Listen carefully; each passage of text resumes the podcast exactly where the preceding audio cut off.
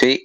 Bueno, he oído todo lo que has dicho. No te escuchas yo, te- bien. yo soy, yo soy Fran. Hola. A veces. No, no nos estamos enterando de nada de lo que está diciendo. Oh, buenas tardes a todos. Buenas tardes a todos. Buenas.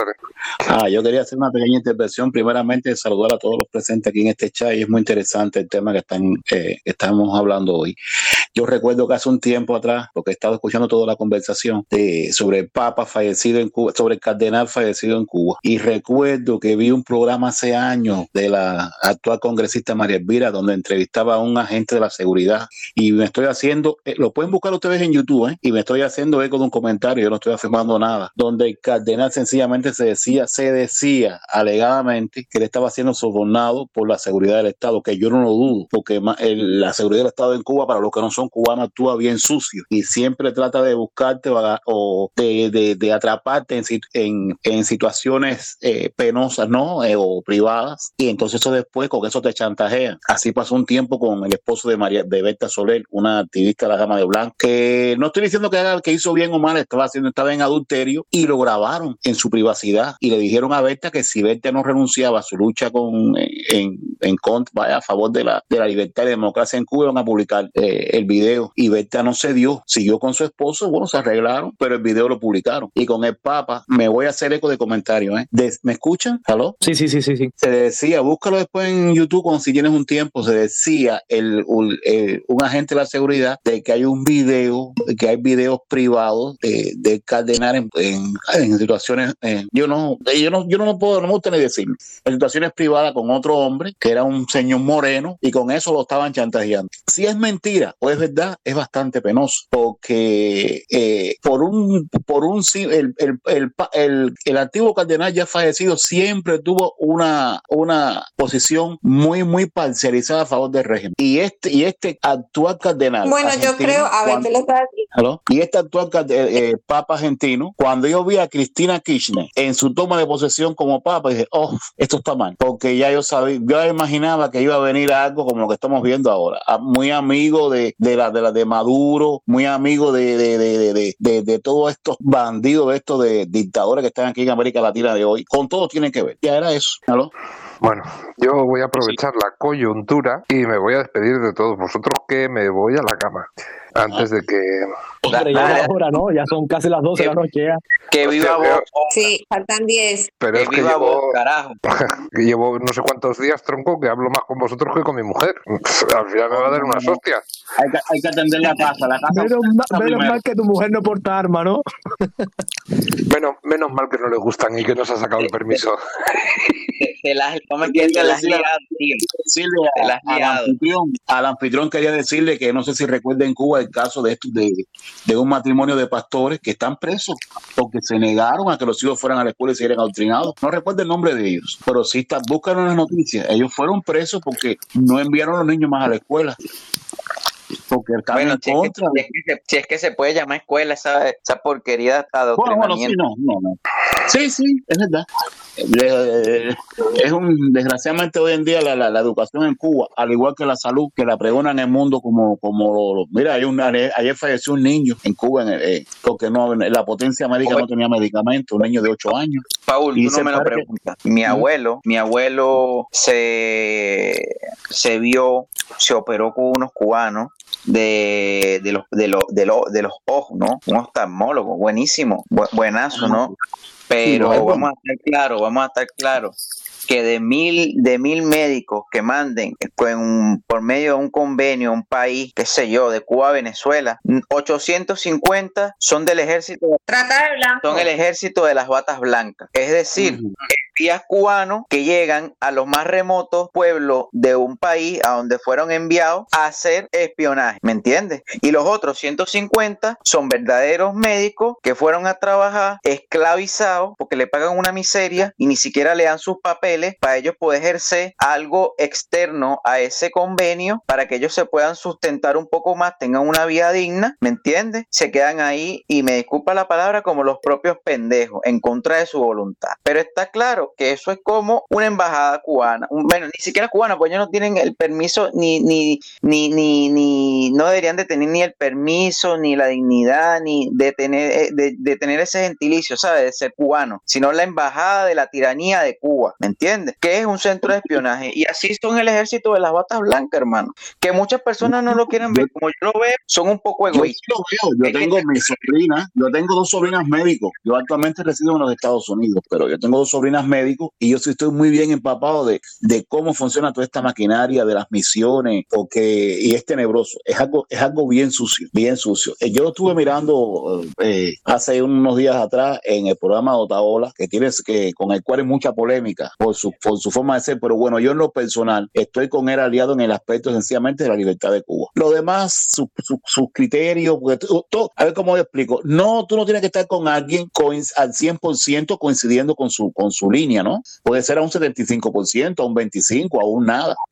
Pa- Paul, disculpa que te interrumpa rapidito, un paréntesis. Uno no puede idolatrar ni endosar a- ni endiosar a nadie. Uno tiene que estar 100% con una con una propuesta o con una idea de una persona, porque si esa persona se equivoca es mejor que por así decirlo, te estigmaticen de que tú te equivocaste en la propuesta o la idea de esa persona, de que te vayas endiosado o, o, o vayas idolatrado a una persona. Y eso yo, yo como venezolano lo aprendí desde el 2014. ¿Por qué? Porque uno no le puede estar dando cheques en blanco a los políticos, porque los políticos son seres humanos y somos de errar. El único, el único aquí que es, que es correcto se llama Dios Todopoderoso, más nadie. Entonces, yo como venezolano, yo ahora digo, yo apoyo y a- apoyo la idea y la propuesta, de ejemplo, de María Corina Machado, pero es que no, no es que yo apoyo a María Corina Machado, no, sino su idea y su propuesta. Exactamente.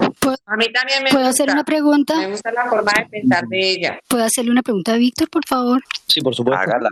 Víctor, pues tú te oyes muy joven. ¿Cómo hiciste, cuánto tiempo viviste tú en Cuba? Hasta los 23 años. Tengo 27 ya cumplido. ¿Cómo no te pudieron adoctrinar si tú naciste dentro del régimen? Ah, bueno, a mí sí me adoctrinaron, ¿eh? Yo fui militante comunista incluso hasta el bachillerato prácticamente. Fui dirigente estudiantil precisamente, pero ¿qué sucede? También fui educado por una señora que fue quien me educó a mí, quien me preparó, que era mi tía abuela, que ella venía de la antigua república, había sido profesora en la antigua república eh, antes de la revolución, y ella me, inculcó ciertos valores humanos como ser humano. También eh, desde muy pequeño fui mucho a la iglesia. Yo iba a la iglesia evangélica Los Pinos Nuevos, desde los 7 años hasta los 18 años aproximadamente creo que fui. Y a mí siempre me gustó eh, la historia, siempre me gustó la historia, sobre todo la historia mía nacional y sobre todo mi héroe nacional. A mí me encantaba leer a Martín, me encantaba, me encantaba leer a José Martín. Y entonces, eh, ya entrando a la universidad, eh, comencé a escribir un blog y comencé precisamente para escribir el, el blog, comencé a buscar información, ¿ve? Para nutrirme de información y comencé a darme, eh, a darme encontronazos con otra realidad. Es decir, la realidad de que por aquello por lo cual yo había creído por mucho tiempo no era real. Y que había algo más allá del comunismo y que se llamaba la libertad, ¿no? Y entonces precisamente eh, gracias a eso, precisamente gracias a eso, a mi deseo por conocer, eh, mi deseo por educarme y mi deseo también por el diálogo y escuchar las experiencias de otros y comencé, por ejemplo, en internet, cuando aquello que el internet en Cuba era, uf, costaba como 7 dólares, eh, 7 dólares la hora, recuerdo, 7.50 dólares la hora, eh, comencé a, bu- a buscar información en internet, comencé incluso a buscar entrevistas de, eh, de activistas, eh, promotores de derechos humanos, etcétera, etcétera. Y entonces fue como poco a poco comencé ese cambio y, y bueno, hasta, hasta el día de hoy. Ay, gracias, gracias, Víctor, porque me llamó la atención y, y porque tú lo tienes muy claro, para ser tan joven tienes muy claro lo que está sucediendo y lo que estamos viviendo. Todo esto es, esto es un cambio de orden mundial. Esto es, esto es un resultado de la globalización. Por eso vemos una matriz que es que se aplica en cualquier Del parte. Es una globalismo. una matriz, sí, es una matriz y con, esto de- de- del socialismo de desvirtuar los valores, eh, la separación de la iglesia, el no, no libertad de culto, todo esto que estamos viendo es, eh, es una matriz que tú la, la aplicas en Eso es Chile, globalismo, no es en globalización. Chile, globalismo, Globalismo, sí, globalismo.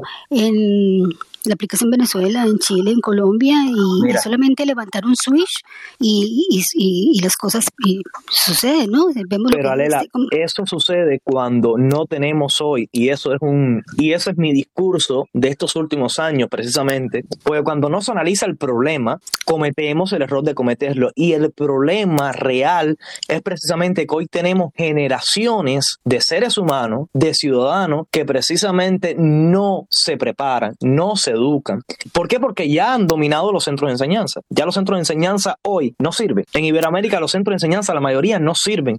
Incluso Eh, muchos centros David- de enseñanza privados. Entonces, cuando no tenemos eh, una sociedad preparada, educada y sobre todo, lo más importante, con valores, sucede esas cosas.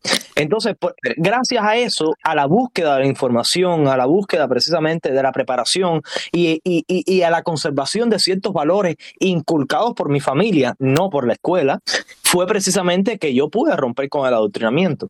Yo agradezco muchísimo este espacio y agradezco haberte conocido por este medio porque me confirmas la teoría que, que tenemos nosotros estos días en Colombia, que es, eh, volvemos a, a la familia, el pilar de los valores de la familia, eh, la, lo que, pues, la fuerza que te brindó la fe. Yo soy católica, soy practicante y creo que hay un Dios que, que tiene un plan para nosotros, un plan de vida y que si nosotros lo escuchamos y abrimos nuestros corazones, eh, Él nos ayuda a ejecutarlo. Entonces me alegro que tú estés en libertad expresándote y te agradezco la contribución porque para mí la confirmación de, de, de seguir, insistir en los valores de familia, en el respeto, en lo que estamos viendo, porque lo que, lo que vimos en Colombia en este momento eh, da, da mucha angustia, mucho susto con los vecinos. Yo no entiendo por qué la juventud no lee, por qué no están viendo, porque lo de Venezuela es, es tan reciente y lo tenemos tan cerca y ellos tienen una venda, lo que tú dices, la, la educación en Colombia la secuestró el sindicato que es un sindicato de izquierda hace muchos años, y, pero los- la juventud no lee y no quiere, y, tienen una venda y no quieren ver, no quieren ver eh, la, lo, que se, lo que se nos viene. Pero es que hay, Sí, hay, Eh, hola, ¿qué- pero ¿quién es que está hablando que yo no veo? pero co- ¿cómo, es posible que hay aulas, Hablando Ale, ¿Quién habla, JC? cómo es Ale. posible que hay aulas Estaba hablando universidades que se llame el aula Che Guevara, el aula Mar eh? JC, porfa, ¿quién estaba hablando? Eh, estaba hablando Ale Ale. Ale, Ale, hola, yo soy colombiana. Que Estoy viviendo la misma zozobra que tú estás viviendo. Estamos horrible como están matando nuestros policías, pero eso no está pasando solamente Pero que sí. con, con, con, este, con estos jóvenes que no esto. Eh, a ver, yo creo que te ha pasado a ti que habrás perdido en familia algunos y tenemos casi siempre la misma base y los mismos cimientos y hay unos que están pensando distinto y te quedas muerta. Bueno, es por la influencia de las, de las redes sociales. eh, Ayer, antier, estuve, llamé a Cali, a Ciudad Jardín, que sabes lo que está pasando en Cali. Tengo una amiga que vive allí, la puse de madrina de mi hijo y todo. Yo pensé que era una mujer pensante, hizo su universidad, hizo de todo. ¿Sabes con qué me salió la tía? Con que la caña dañaba la tierra. Le digo yo, muchacha, su abuelo era, que el abuelo le había contado. Yo le dije, venga usted con cuentos.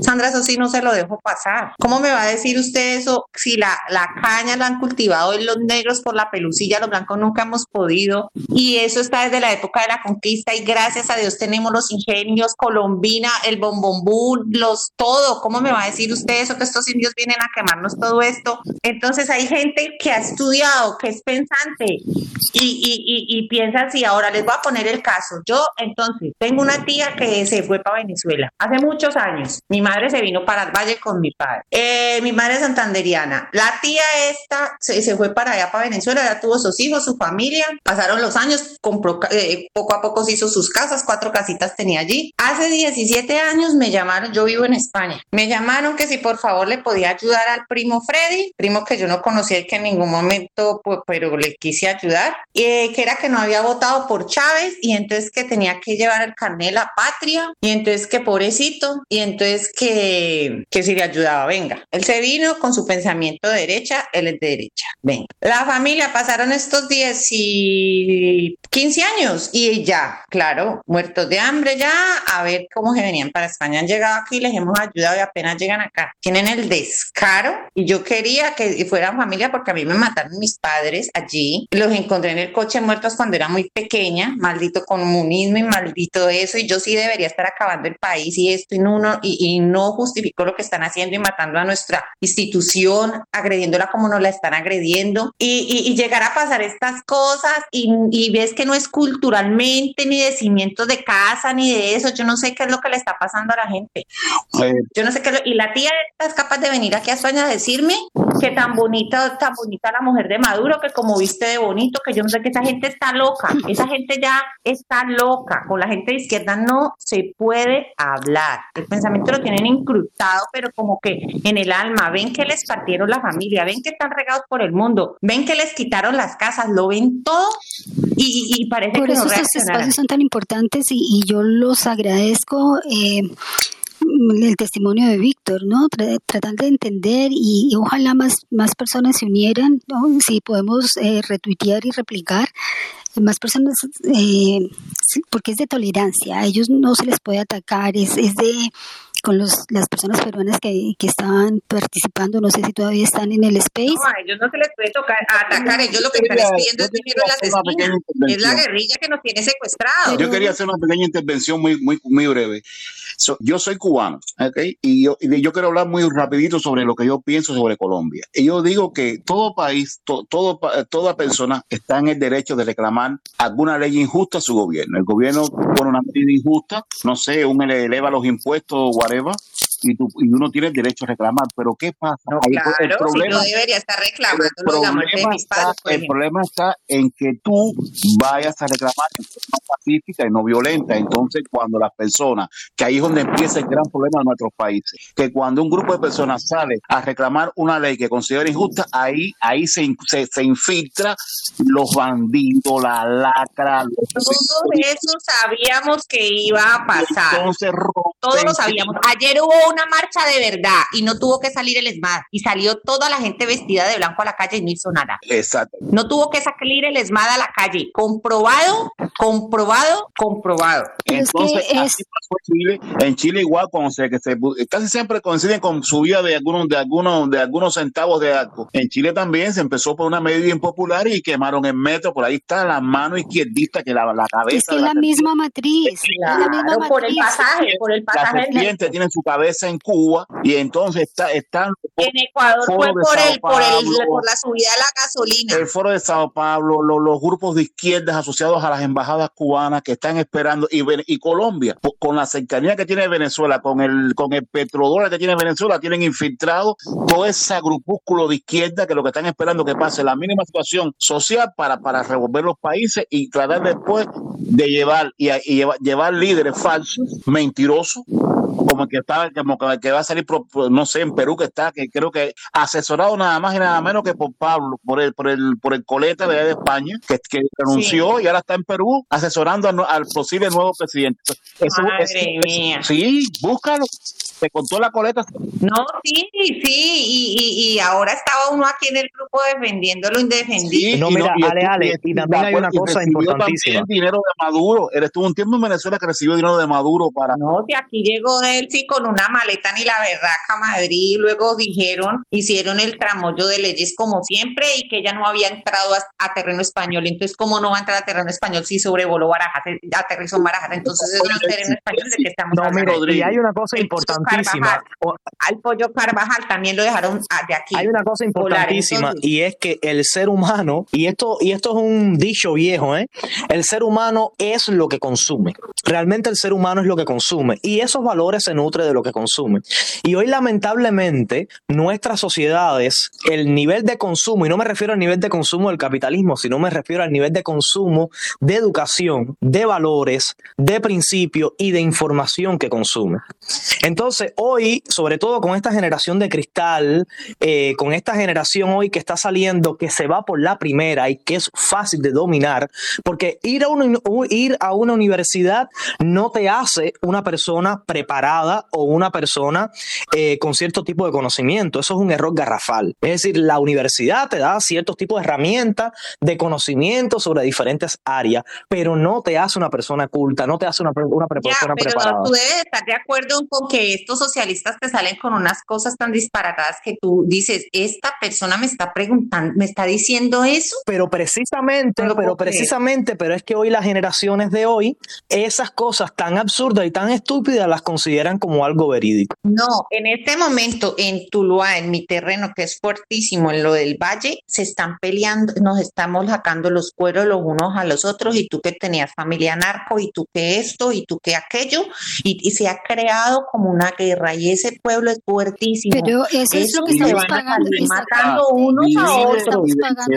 ese bicho no falla. Nosotros estamos pagando la cultura del narcotráfico de los 80.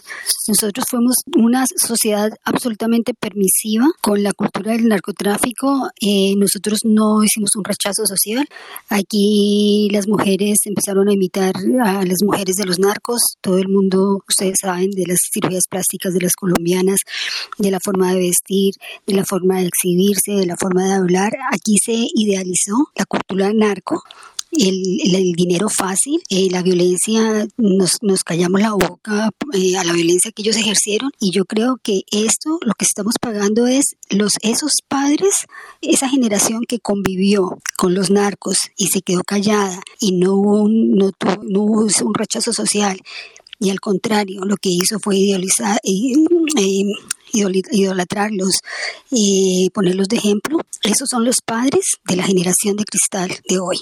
Padres que no tienen la autoridad moral y que estamos pagando la consecuencia. Es, es- ese, el narcotráfico es, es el, el veneno más cruel que nos ha podido llegar a nosotros. No, y está aportando el dinero que necesita esta fuerza porque son 80, 70 mil pesos diarios que solamente en 27 días comprobado eran 1.500 millones de dólares. ¿Quién saca 1.500 millones de dólares para darle a estos Nosotros lo que estamos viendo en ahora, ¿qué hicieron? Un, un acuerdo de paz. En el acuerdo de paz se, se terminó de, se prohibió la, eh, el glifosato. Bueno, ya diciendo dónde se En hizo, en el, en la acuerdo, no, el acuerdo de paz, ¿qué permitió el acuerdo de paz?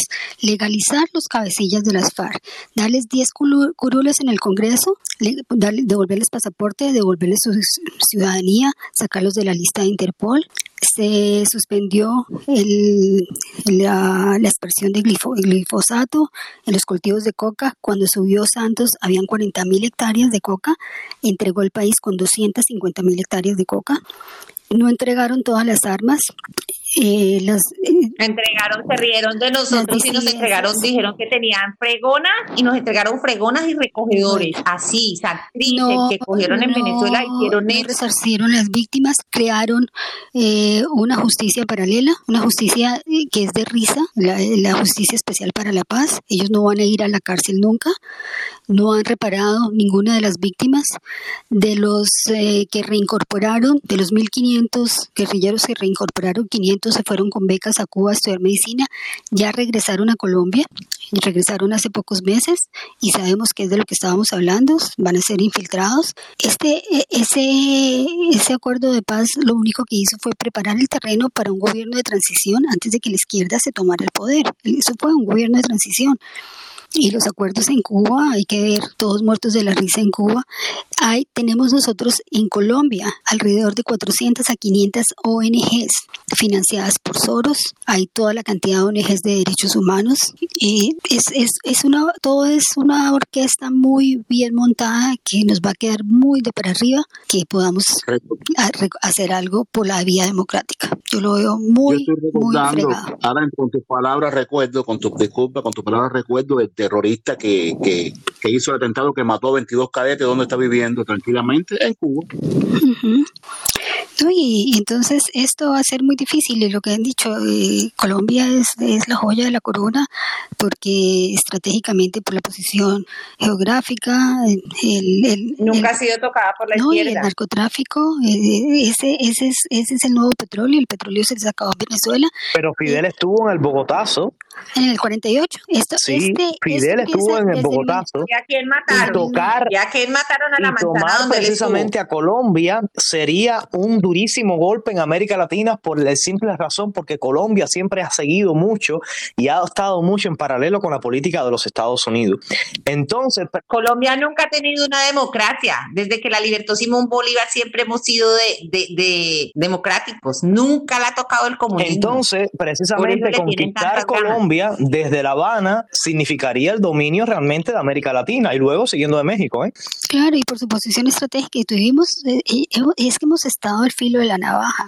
Eh, ustedes recuerdan García Márquez, eh, lobby que hizo, el hermano del, presidente Santos, Enrique Santos, decíamos, lo llamamos que era un guerrillero de- del Chico, que es el mejor barrio de, Bogotá. Era guerrillero de escritorio, es, tenían eh, los, los periódicos, es que ellos, ellos dominan la educación, ya tienen la justicia, ya tienen los medios, tienen los jóvenes. Esto, esto va a quedar muy difícil, muy difícil que, que podamos librarnos de, de la izquierda en las elecciones que vienen. Ay, no digas eso que yo estoy, yo llevo un mes fatal con todo lo que está pasando, tratando de rebatir todas las mentiras que muestran en el exterior, en las ONGs, los montajes que han hecho. Y es que hay mucho Es dinero, hay impresionante. mucho dinero. Por ejemplo, algo, algo- Noruega. algo bueno que ocurrió en Colombia estos días. Sí, les voy a contar. Eh, ayer, ayer en las protestas, eh, porque no sé, pues yo creo que todos estamos en acuerdo que todas estas ONG y todo esto chusma, lo que han hecho es sencillamente es enlodar la imagen nuestra afuera.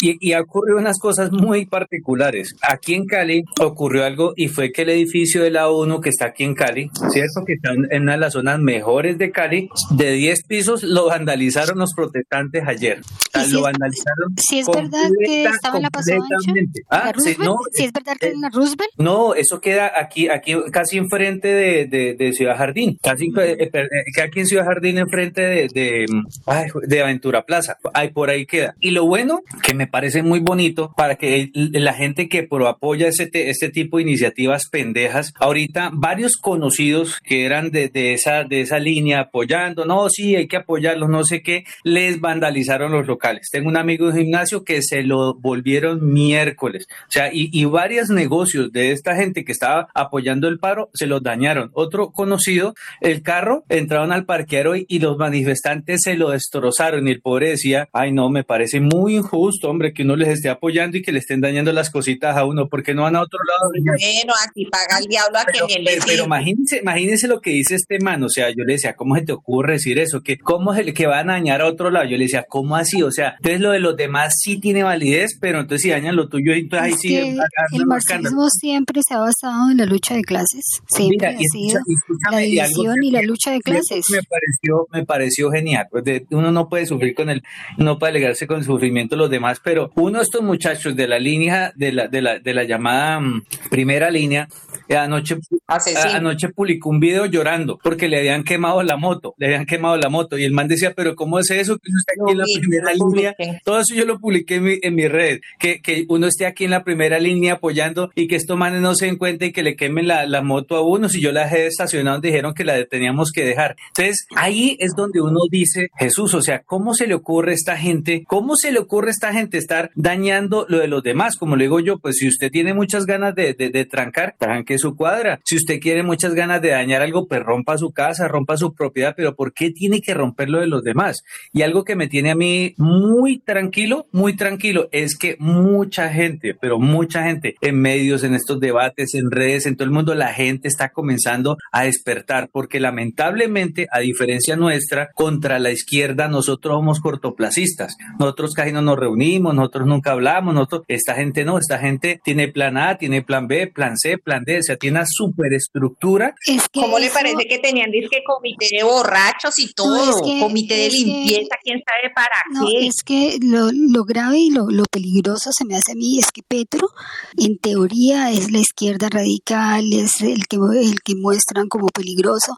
Ah, yo pienso, y puedo estar equivocada, yo pienso que esta polarización y esto, este extremo, todo esto es planificado por Santos y compañía eh, para ellos quieren su, su, gobierno de transición, ellos ellos les gusta vivir bueno. Eh, aquí, pues, el hijo de, de, Santos, él vive en Nueva York, eh, manejando todas estas ONGs, tienen casa en Londres, ellos tienen casa en Miami, tienen casa en Bogotá, ellos viven en un avión privado por el mundo, ellos les gusta vivir así, ellos no se quieren eh, untar las manos de sangre. el tipo es Nobel de Paz y él quiere poner a Fajardo y lo que están haciendo es esta rivalidad. Supuestamente sí, están abriendo los ojos, la gente no va a votar por Petro, pero entonces ya hicieron la labor de deslegitimar a Uribe, de acabarlo, de mancillarlo. Eh, ya, eh, entonces es extremo. Entonces la gente dice, no, en mi familia la mitad son no, extremos no, hay Uribe no, qué cansancio, qué jartera, ya no más. Eh, Petro no, porque son un indio, porque son, cosa, pero, pero, Entonces, ¿cuál va a ser la alternativa? La alternativa va a ser el centro, los verdes. Y ya sabemos que el, el partido de los verdes es el partido del M19. Claudia López Navarro esto es Ale, sí, sí, sí, si tú me permites, Ale, para, para contribuir un poco con lo que estás diciendo, muy buenas tardes a todos. Buenas tardes. Eh, es que justamente es ese... Buenas tardes, pero hay quien habla que yo no veo. Carlos Roa, desde Canadá. Eh, es que justamente yo pienso que la inacción del señor presidente actual es una alerta eh, y yo, yo, yo, yo tengo desde hace rato pues la sensación de que esa inacción está también manipulada que no es posible que un jefe de Estado no se ponga los pantalones y diga aquí vamos a parar esto. Carlos, tú que trabajó con Soros, de, trabajó con Santos en la Fundación Buen Gobierno con el hijo de Santos. Entonces esa inacción es lo que está haciendo lo que tú estás diciendo, caldear los ánimos de los extremos para que digan no, esta gente no sirve, ni el uno ni el otro, y se van por el medio. Por ahí yo estuve hablando con el doctor Rafael Nieto Loaiza y él decía, lo que hay que hacer es apoyar al, al que quede único que le haga contrapeso al centro y, al, y, al, y, a, y a la extrema izquierda es la única salvación, pero, pero está muy, muy, muy, muy complicado. La verdad que está muy complicado. Yo, lo veo muy yo lo veo muy difícil porque esta, a ver, la gente de, de, estrato bajo que no quiere ver, que no oye, que no entiende, pues ellos se van por Petro, están llenos de odio, les han sembrado odio en sus corazones, uno de esos muchachos y es, parece que estuvieran todos con, con fentanilo porque están enloquecidos destruyendo todo. Ellos no hay diálogo, para ellos no hay educación. A un muchacho de esto que andan metiendo vicio todo el día, no podemos hacer nada en seis meses. Esta gente los van a llevar como borregos a votar y eso está perdido, eso ya es ellos. Que ese, para ellos, yo creo que ese no es plan A, yo creo que es plan B.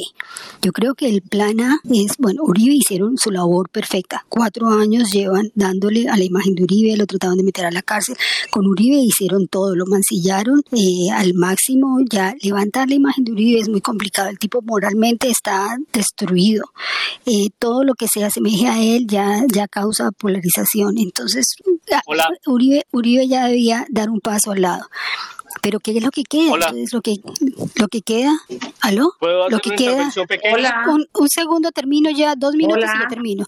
El, lo que queda es el centro, es este señor Fajardo, un mechudo de 65 años que se viste de jeans, que va a ser eh, la marioneta para ese gobierno de transición y ellos siguen manejando el negocio del narcotráfico con las FARC, siguen en su modelo de corrupción, siguen reportándole a Soros y son otros cuatro años y ahí siguen porque ellos les gusta es vivir bueno y ellos las manos, como digo yo, las manos de sangre no se las van a untar. Gracias. Y es lo mismo, es lo mismo que, yo no sé si los amigos peruanos ya se fueron, pero es lo mismo que yo estaba intentando opinar esta tarde y es que no se dan cuenta que ese señor que está ahí de izquierda, ese señor no tiene ni siquiera la capacidad intelectual de debatir o de mantener un debate o tener una proyección económica para el país ni nada. Y lo que estos señores peruanos que opinaban hoy no entienden y ellos decían, no, pero es que él no va a hacer esto, no va a hacer, es que él no es él, es todo el andamiaje que está detrás de él él. es un títere. A él le van a decir, usted hace esto, esto y esto y esto, y él se va a ir por ahí y va, y va a cambiar constitución, y va a cambiar toda una cantidad de cosas, porque ese es el objetivo. Él simplemente es una figura de mostrar. ¿Cómo se- ¿Quién va a pensar que, que un chofer de, de bus como Maduro toma decisiones? No. Terrible. Son títeres que ponen, títeres que ponen ahí y, y a por eso, por eso a Petro, Santos y compañía, a Petro no lo dejan subir. Por eso están causando esta polarización. Por eso crearon este, es, esta rabia que la gente está empezando a sentir y la gente lo interpreta como que ya están abriendo los ojos. No, no, eh, ellos no, le- ellos no, porque Petro no se deja manejar de Santos. Pero, pero divide y reinarás. Yo pienso que el plan y toda la estrategia y todo va apunta a poner a, a Fajardo. Lo que pasa es que ellos acuerden que ellos hacen trampolines, ¿no? Ellos, ellos van haciendo de paso a paso. Lo que pasa es que ellos, ellos todo co- como en guerra, ellos tienen plan A, plan B, plan C, plan D, plan F y plan D. Sí, claro, pero, pero Y yo creo Fajardo, Fajardo estaba reunido esta semana con Robledo y bueno y con toda esta gente. ¿Y cómo es posible? Hasta la Iglesia Católica. O sea, es que la Iglesia Católica también interviene y yo veo muchos curas, pero tan parcializados, pero eso es, una, eso- es un entramado, pero con una es que- organización. Pero esos son los jesuitas y eso, y eso no es nuevo. Sí, Y eso sí, no es- no, claro. Eso Eso. viene de hace mucho rato, sino que lo, lo que lo que yo quiero decir es que este tipo de redes que nosotros, digamos, los que vivimos la historia, estábamos un poco, digamos, dormidos y como espectadores. Al pegarnos esta sacudida, como me dice que día un pelado, dices que nosotros los jóvenes venimos a arreglar lo que ustedes payasos no supieron hacer. Dice, porque ustedes han sido la peor basura del mundo, me decía. Y yo le contesté, le dije, uy, de pronto sí nos equivocamos porque cuando pudimos ser papás, dimos mejor haber planificado y no, haber sido para haber tenido un futuro, ¿sí? Porque eso es lo que piensan, sí, que que nosotros fuimos la peor basura y así como tal es la dialéctica y así como tal estos benditos le están vendiendo a los muchachos. No solo la lucha de clases, la lucha de edades, la lucha de estratificación, la lucha de preparación, de ser una gente bien, ¿cómo es posible? Como le decía yo, que es que ahorita lo normal es anormal y lo anormal normal. O sea, la- llamar las palabras como decir una persona de bien es malo. O sea, uno considerarse alguien de bien es malo. Ya satanizaron la palabra bien. Wilmer, es que esa es una guerra, esa es una guerra cultural, Wilmer, es una guerra cultural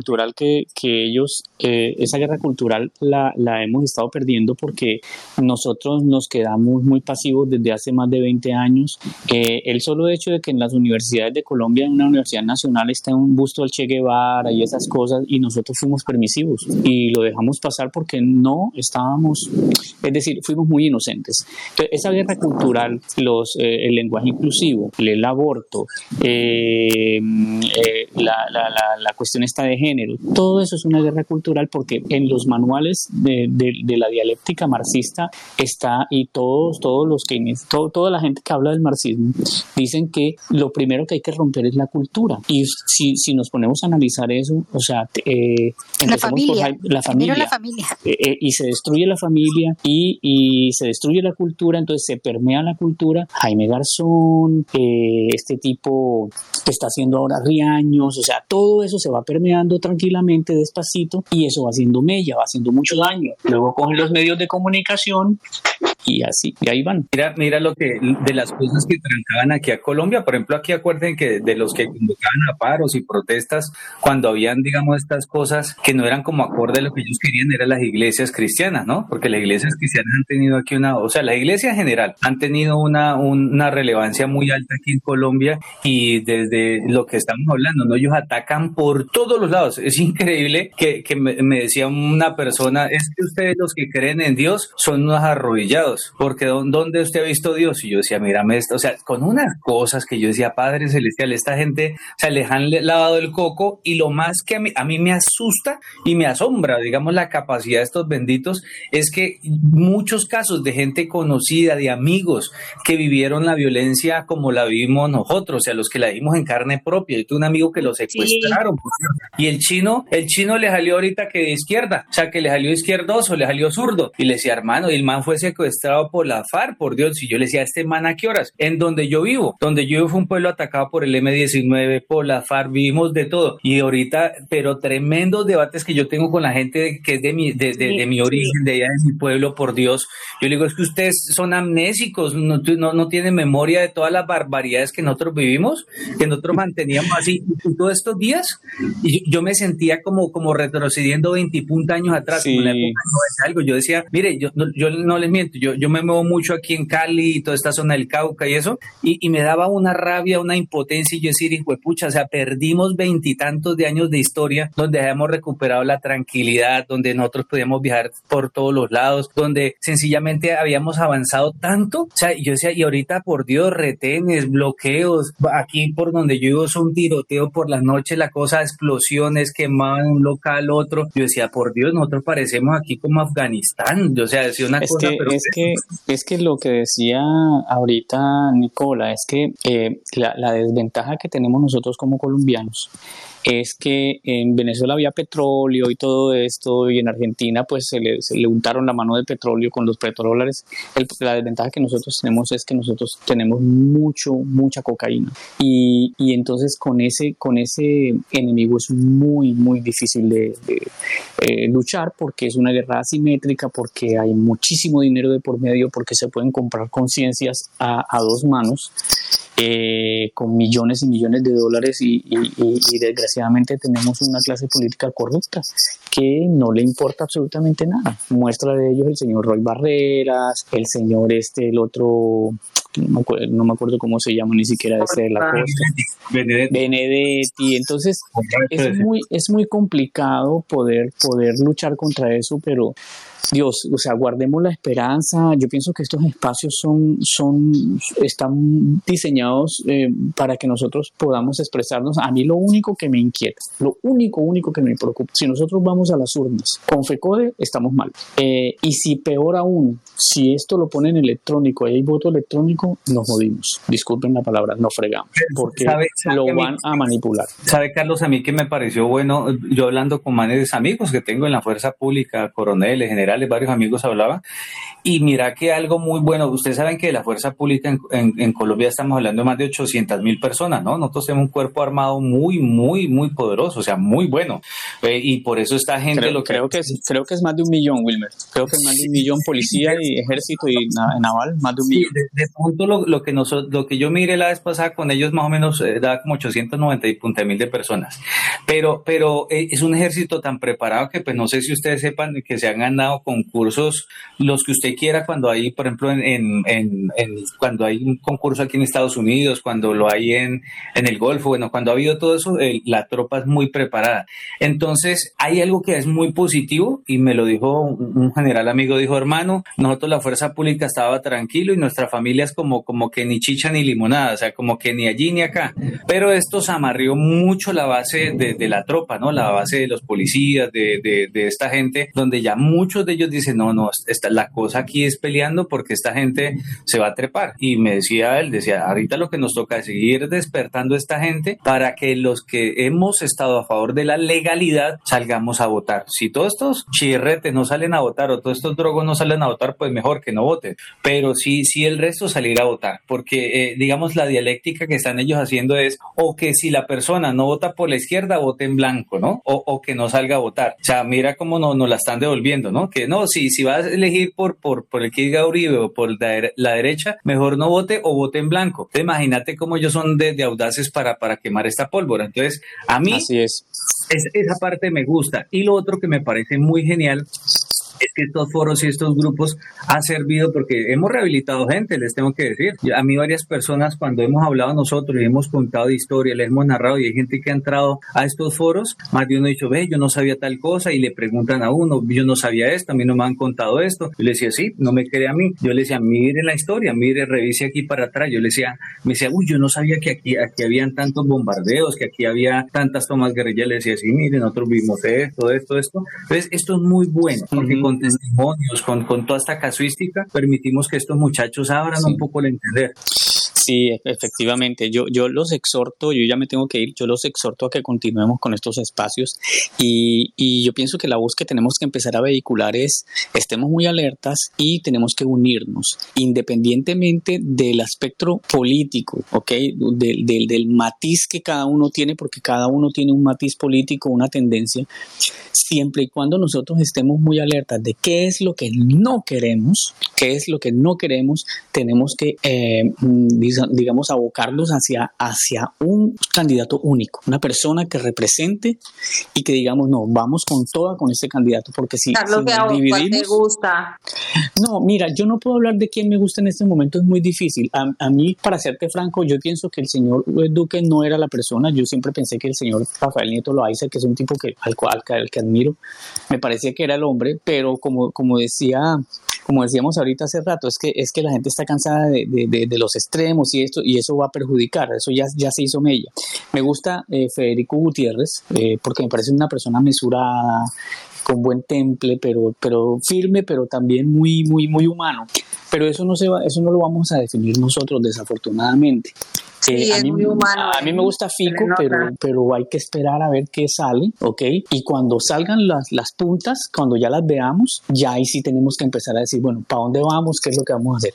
Les mando un abrazo del alma, del corazón, desde Canadá a todos. Eh, me encantan gracias. estos espacios, de verdad que es muy, muy, muy, muy importante seguir en contacto y bueno, cuenten conmigo para lo que sea. Un abrazo. Tan bello, gracias. Chao, chao, bye. Mira, algo, algo muy importante que siempre va a buscar la izquierda es precisamente la destrucción de la nación o de lo que entendemos como nación. Y por ejemplo, lo, lo estamos viendo hoy con España, precisamente con la destrucción de valores como eh, el lenguaje, algo tan sencillo como el lenguaje del español, como eh, el lenguaje ve- vehicular de toda, de toda la, la nación española. Le estamos viendo con el separatismo. Pero eso es en la experiencia española. Sin embargo, en la experiencia latinoamericana, precisamente están atacando lo más básico y lo que nos hace a nosotros, de alguna forma, eh, ciudadanos de una nación, y es la nación misma. Porque cuando perdamos la nación, entonces la ciudadanía no va a tener por qué luchar. Y eso es algo muy peligroso. Eso es algo muy peligroso porque están precisamente destruyendo los valores que constituyen, en el caso de colombiano, los valores que constituyen Colombia, los valores que constituye el ser colombiano. Entonces, cuando tú destruyes eso, lo que, lo que, lo que logra es precisamente tener ciudadanos que sim- simplemente salen a la calle a pedir lo primero que le venga en gana, pero que no, eh, eh, no tienen ese sentimiento nacional y no son capaces de ver más allá que de lo que están haciendo, que es la destrucción de la nación. Por eso es muy importante poder identificar los discursos de los políticos, de aquellas personas que están detrás del telón, precisamente incitando a las masas y, y buscar realmente y analizar realmente esto le hace daño a la nación, esto es beneficioso para la nación y hasta qué punto estas cosas que predican están acorde con los valores de nuestra nación, de los valores de nuestra Ya, idiosincrasia. pero es que estos desgraciados nos valores de lo engañan que nos porque mira el del Nobel de la Paz, mira el del de Nobel de la Paz como nos la ha metido doblada, como se dice vulgarmente, porque creíamos que iba a ser negro o blanco, es que se disfrazan de tal manera que cuando te enteras ya, ya, ya no tienes forma. Pues eso sí es importante, es im- importante identificar qué es lo que está atentando contra la nación.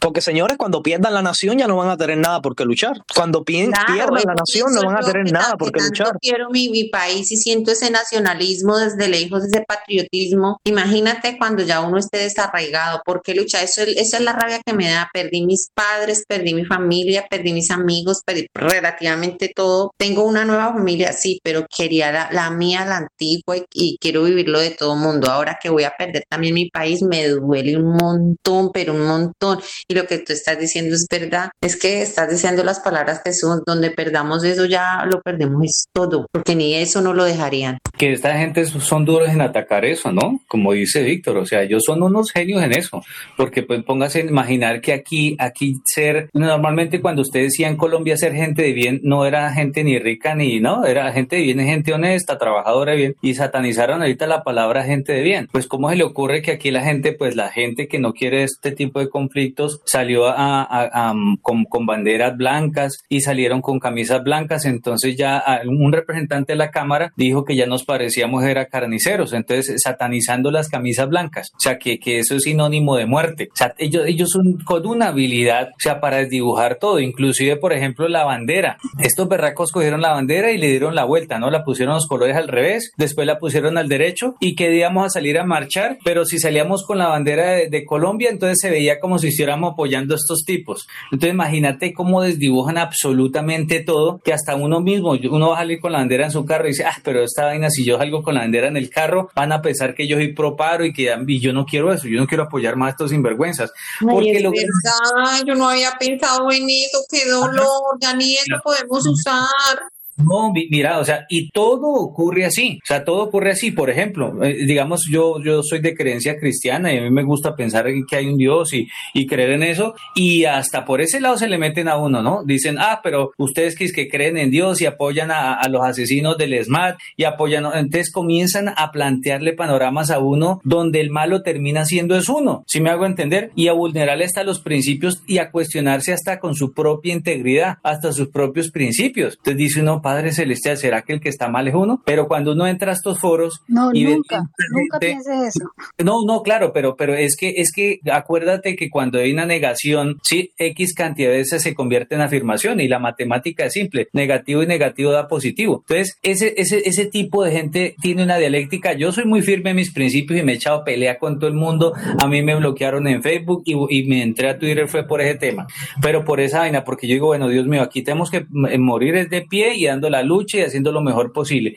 Pero, Pero antes- mira, eso fue mejor. A mí me pasó lo mismo y salí de Facebook, pero Facebook era mi círculo, las 600 personas que nos conocíamos hasta el color de, la, de los calzones. ¿Me entiendes? Entonces, ahí, a- ahí, al bloquearme este mes, me he dado cuenta y entonces ya yo empecé, lo que hice fue empezar a publicar y a mover videos por Instagram y luego me empezaron a contactar las amigas que pensaban lo mismo que yo, que no hablaba con ellas hace 20 años. Las he mandado para el parche del Space. Están encantadas. Y mira, por Necesitamos. ejemplo, mira, por ejemplo, mira, me, me encanta lo que Víctor está hablando porque mire, es que eh, eh, la dialéctica que ellos han vivido, porque el modelo cubano es la base, es la base de toda esta cosa, o sea, lo que es la base, y yo escucharán cubano, yo le pongo mucho cuidado porque ellos han vivido toda esta vaina, o sea, ellos lo vieron ya en carne propia y lo han vivido durante décadas, o sea, y hay, una, hay un plan trazado muy maquiavélicamente con todo esto. Entonces, lo que nos toca a nosotros es hacer lo posible, recuperar las familias, recuperar la integración.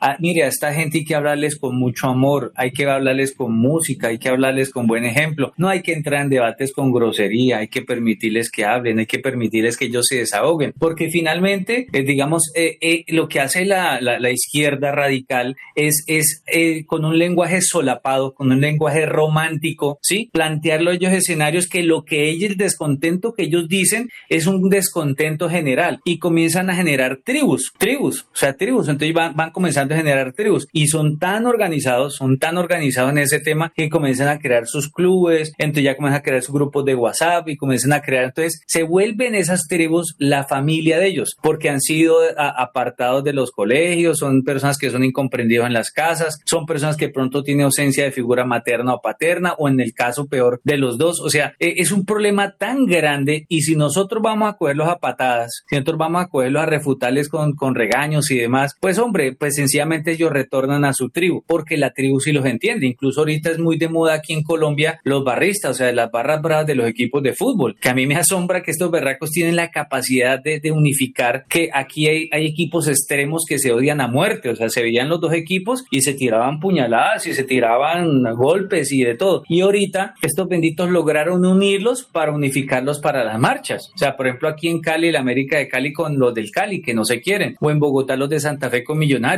que antes del paro, eso cada bien escándalos que se golpearon. Ah, que ya unieron a América y Cali. Sí, sí, aquí, aquí en las protestas salieron los barristas y esos barristas son expertos en, en- en arengas, en gritar, ellos son capaces de estar dándole un tambor dos, tres, cuatro horas. Entonces, eso es lo que esta gente se sienta a trabajar. Ellos se sientan a pensar por dónde pueden comenzar a debilitar y es algo muy simple, es agitar las masas desde abajo para que sencillamente después puedan comenzar y desgastan las dos orillas, ¿no? Desgastan la orilla de la derecha como lo hicieron aquí en Colombia y lo han hecho en todos los otros países, ¿cierto? Donde de- debilitan la derecha diciendo que el que está representando la derecha y le comienzan a, a- a levantar falsos testimonios y a humillar y a darle, a darle, a darle con lenguaje negativo hasta que lo vuelven positivo diciendo que sí, que eso es afirmativo. Y lo mismo la gente a- a mandar los extremos. ¿Y qué va pasando? Ahí solapadamente se va metiendo alguien de centro, pero siempre son de centro más izquierdita, centro izquierda. Y Y a esos solapados son los que hay que tener mucho cuidado, porque ese solapado es el que comienza a abrir el, el camino para que entre en el siguiente periodo, entre el extremista y nos arrodilla a todos. Eso, eso es. Wilmer y Nicole, ¿ustedes, ¿ustedes qué opinan sobre Uribe? Me da curiosidad saber. ¿Puedo hablar yo? Nicole, que eh, abre primero, Lina, venga. Yo les, yo, si quieren, yo les puedo dar mi opinión. Uribe es una persona de pensamiento liberal. Uribe fue un senador por el Partido Liberal, un abogado formado en universidad pública, la Universidad de Antioquia, abogado de la Universidad de Antioquia, con tintes liberales. Eh, centro. Uribe cambió cuando las FARC mataron a su padre. Ahí fue cuando él cambió, pero sus ideas siguen siendo liberales. Uribe no es de derecha. Uribe no es de extrema derecha. Y yo creo que él sigue siendo una persona muy, muy de centro. Fue extremo con su seguridad democrática porque se necesitaba. Cuando Uribe subió al poder en el 2002, el, la guerrilla tenía tomado el 65% del territorio colombiano. Nosotros estábamos a punto de, de, que hubiera habido un golpe. En el 92 llegaron en Bogotá a La Calera y La Calera estaba sitiada, Bogotá estaba sitiada por La Calera, por Chía y por la salida a Villavicencio.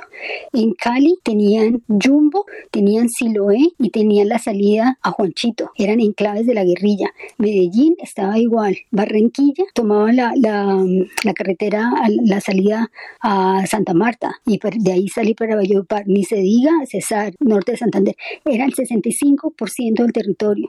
Los secuestros, los asesinatos, eh, lo que vivimos. Eh, yo en esa época eh, fui, pues nosotros fuimos en la familia, fuimos víctimas bueno, por, por, una situación personal que tuvimos, pero parte de eso, tristísimo, me tocó colaborar con la compañía en el despido y cerrar las plantas. La inversión extranjera en, en, Colombia se acabó. Entonces las medidas que él tomó fueron extremas. la seguridad democrática creo que funcionó, le volvió al país, el país volvió a despuntar después de los, del segundo término de Uribe, falló, falló porque le gustó el poder y porque se engolosinó con el poder y por una extrema pasión que él siente por Colombia, porque él es enfermo por Colombia, pensó que él era el único que podía terminar haciendo ese trabajo y quería perpetuarse en el poder y ese fue su gran error. Eh, somos una democracia, los, los colombianos aceptamos que nos gusta vivir en democracia y su error fue que cometió esas eh, imprudencias, digo yo, de, de, los problemas que tuvo con los congresistas para querer perpetuarse. Lo de la seguridad lo apoyo yo. Lo de los falsos positivos no creo que hayan sido 6.000 como, se lo hacen, como la JEP se ha inventado ese número y yo creo que los falsos positivos, yo creo que fue un incentivo maléfico que creó Santos como ministro de Defensa para dar resultados, para congresarse con su jefe, para que su jefe lo, lo apadrinara y le diera la vía libre a la presidencia. Eso es lo que pienso de Uribe.